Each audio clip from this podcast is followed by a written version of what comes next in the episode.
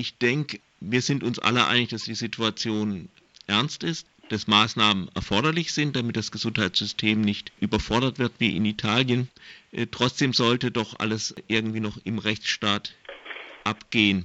Was meinen Sie dazu? Ähm, ja, ich denke auch, wir brauchen Maßnahmen, wir brauchen dringend äh, auch äh, sozusagen kräftige Maßnahmen. Allerdings würde ich gerne sozusagen zwei Sätze vorab dazu sagen. Bitte. Der eine ist, ich denke, wir haben es auch ein gutes Stück weit mit staatlichem Versagen zu tun. Also wir sehen, Staat hat nicht vorgesorgt im Sinne von Beschaffung von Materialien. Wir sehen, wir haben Krankenhäuser ziemlich kaputt gespart in den letzten Jahren. Wir haben sehr spät eigentlich erst geantwortet auf das, was wir aus China wissen. Aber vor allem die ersten beiden Dinge, also Bevorratung, Planung und ähnliches, glaube ich, ist ziemlich schief gegangen. Warum sage ich das? Weil ich das stellt nicht in Frage, dass wir jetzt trotzdem äh, auch harte Maßnahmen treffen müssen, aber spätestens bei der Verhältnismäßigkeit äh, von solchen Maßnahmen muss man schon auch ein Stück weit berücksichtigen, dass Staat möglicherweise zu spät und äh, nicht hinreichend äh, gehandelt hat. Zweitens, ja, wir sehen jetzt im Moment in der Diskussion, in diesem Wildwuchs von Anordnungen und Verordnungen, die aller Orten erlassen werden, große rechtliche Unsicherheit wann was geht. Das ist verständlich in dieser Situation. Damit hat sich niemand ernsthaft auseinandergesetzt äh, bisher. Ähm, aber wir sehen auch äh, durchaus hier schon sehr bedenkliche Tendenzen, äh, äh was Einschränkung von Grundrechten angeht, die wir vielleicht alle bereit sind im Moment zu akzeptieren in dieser äh, wirklich dramatischen Lage, die aber, ähm, wie wir das so kennen aus der Sicherheitsgesetzgebung, hinterher sicherlich dann auch als Vorbild nach äh, Ende dieser äh, gesundheitlichen Problematik gerne bemüht werden, um Grundrechtsabbau und weiter voranzutreiben und staatliche Befugnisse weiter auszuweiten zum Beispiel bei diffusen Terrorismusängsten? Diffuse Terrorismusängste, wir sehen ja jetzt schon die Diskussion über Notparlamente, die wird dann auch mit Gefahren für die freiheitlich-demokratische Grundordnung sollen begründet werden können und ähnliches. Also hier wird es äh, schnell ausgeweitet und wir müssen schon auch immer darüber nachdenken, dass durchaus auch Vorbereitungen für politische unruhige Zeiten äh, dann gerne sozusagen einem solchen Gefolge getroffen werden. Wenn jetzt schon Versammlungen mit, je nach Örtlichkeit und Bundesland, zwischen zwei und zehn Menschen verboten sind durch Rechtsverordnung oder sogar durch Verwaltungsanordnung, äh, Allgemeinverfügung, dann sehen wir, wohin es schnell gehen kann. Und ich glaube, ein Blick nach Frankreich zeigt uns, was dort dann auch schnell auf der politischen Schiene umgesetzt wird, wenn man es für opportun hält. Nun ging es ja auch speziell um die Weitergabe von Handydaten, wobei ich glaube, das Gesundheitsministerium Herr Spahn auch ein bisschen zurückgerudert hat. Wollen Sie vielleicht noch dazu was sagen? Ja, aber wirklich zurückgerudert hat, also die, die Nachrichten widersprechen sich. Im ersten Entwurf, den ich jetzt gesehen habe, vom 20. März war es drin. Angeblich soll er äh, es wieder rausgenommen haben und gesagt haben, wir warten erstmal jetzt bis April. Also er hat es nicht von der Agenda genommen. Mhm. Aber es gibt auch wiederum im Bayerischen Rundfunk äh, Berichte, die es anders äh, sehen. Also wir wissen es nicht. Und man muss natürlich schon sehen, glaube ich, also mir scheint sozusagen einer der Probleme ja wirklich die Nachverfolgung zu sein von möglichen Kontaktpersonen. Auch hier sind wir, weil die Gesundheitsämter komplett überlastet sind, tun wir nicht das, was notwendig wäre. Ich könnte mir schon vorstellen, dass man sowas brauchen kann oder nutzt. Nur äh, in dem Moment, wo man es hier einführt, hat man halt einen weiteren Dammbruch. Und äh, deswegen bin ich hier kritisch.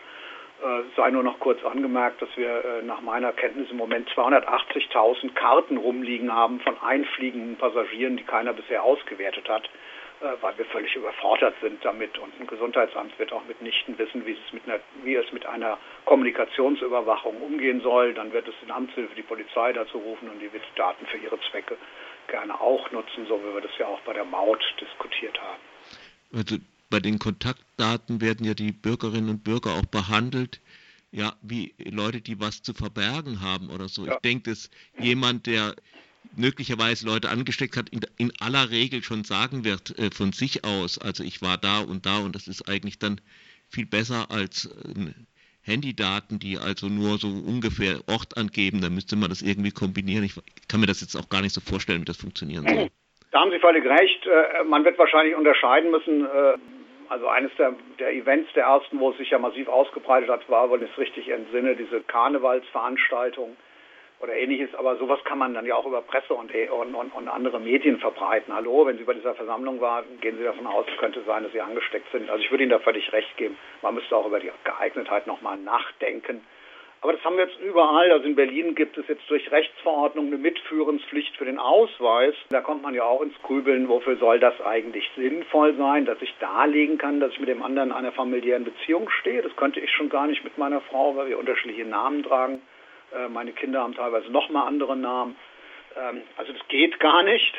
Und äh, wir versuchen durch die Hintertür jetzt eine Mitführungspflicht durch Verordnung einzuführen, obwohl wir früher obergerichtliche Entscheidungen haben. Es gibt keine allgemeine Pflicht, sich auszuweisen.